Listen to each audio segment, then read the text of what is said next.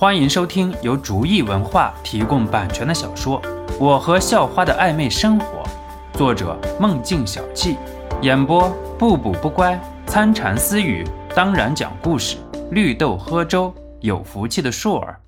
第九十集，江港只能默默坐到随心言后面了。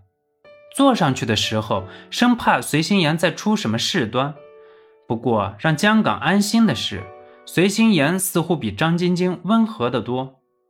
过山车慢慢启动了，心里知道不能换座位了。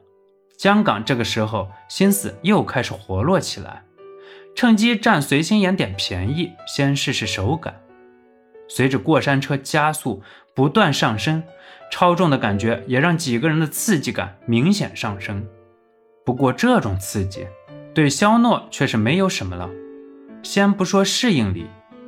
就真的单论刺激，这可比和黑熊还有鸡眼对抗的感觉差多了。肖诺现在则是把心神放在二女和江港身上，按照肖诺的感觉，江港肯定会有什么动作。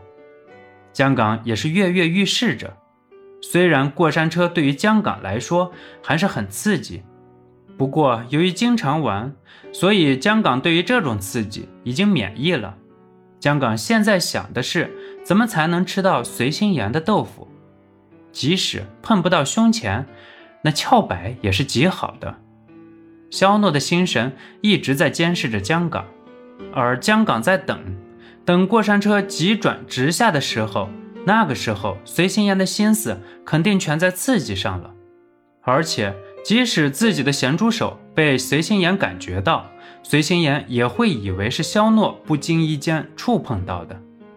江港一直盯着随心言的翘摆，心里想着各种手型。等待向下的时间简直是煎熬。不过终于等到了。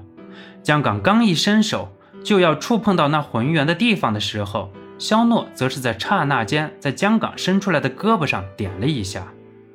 随心言紧张的大叫起来，肖诺看到已经把江港这个祸害解决了，便伸出胳膊搂紧随心言。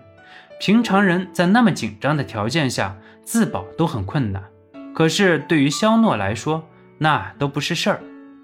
江港感觉手掌上传来一阵很充实的感觉，似乎是摸到了一个很丰满的东西上面。江港没有细看，就以为自己是摸在了随心言的翘板之上。可是肖诺知道，这只是刺激的开始。很快，沉浸在自以为是的陶醉中的江港就发现，虽然手掌的感觉是充实，可是却有一种捏在棉花上的感觉。再然后，却是胳膊上有一种隐隐作痛的感觉。开始，江港以为疼痛感只是一种错觉，不过随着时间推移，那疼痛感越来越明显。似乎有人在用小刀一点一点切开自己的血管一般，最终江港忍不住这疼痛了，嚎叫出声。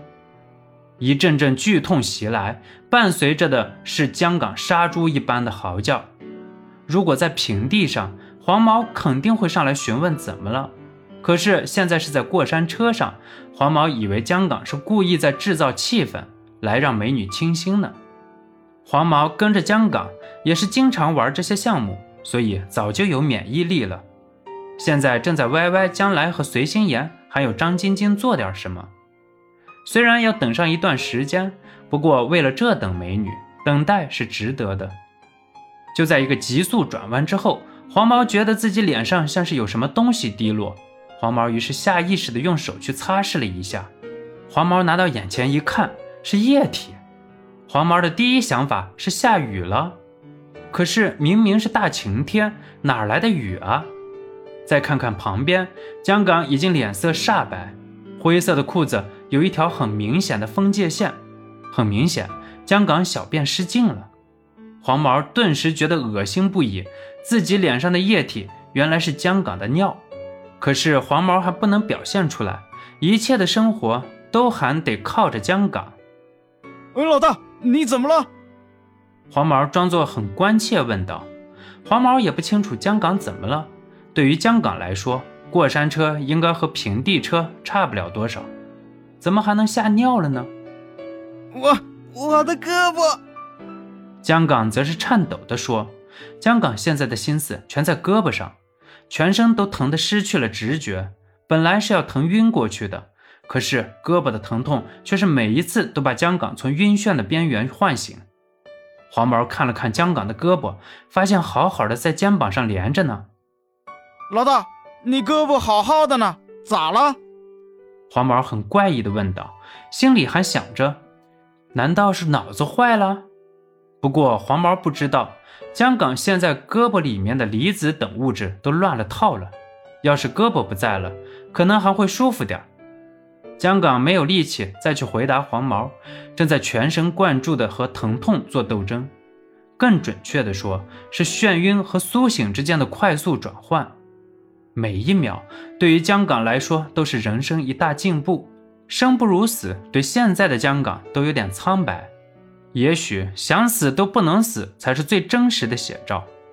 车最终驶向了起点，江岗也觉得胳膊不疼了。下了车，江港才发现自己全身的衣衫已经被汗水湿透了，自己也已经快虚脱了。肖诺没有难为江港的意思，只是不想江港占到随心言便宜。本集播讲完毕，感谢您的收听，喜欢请点击订阅加关注，下集更精彩。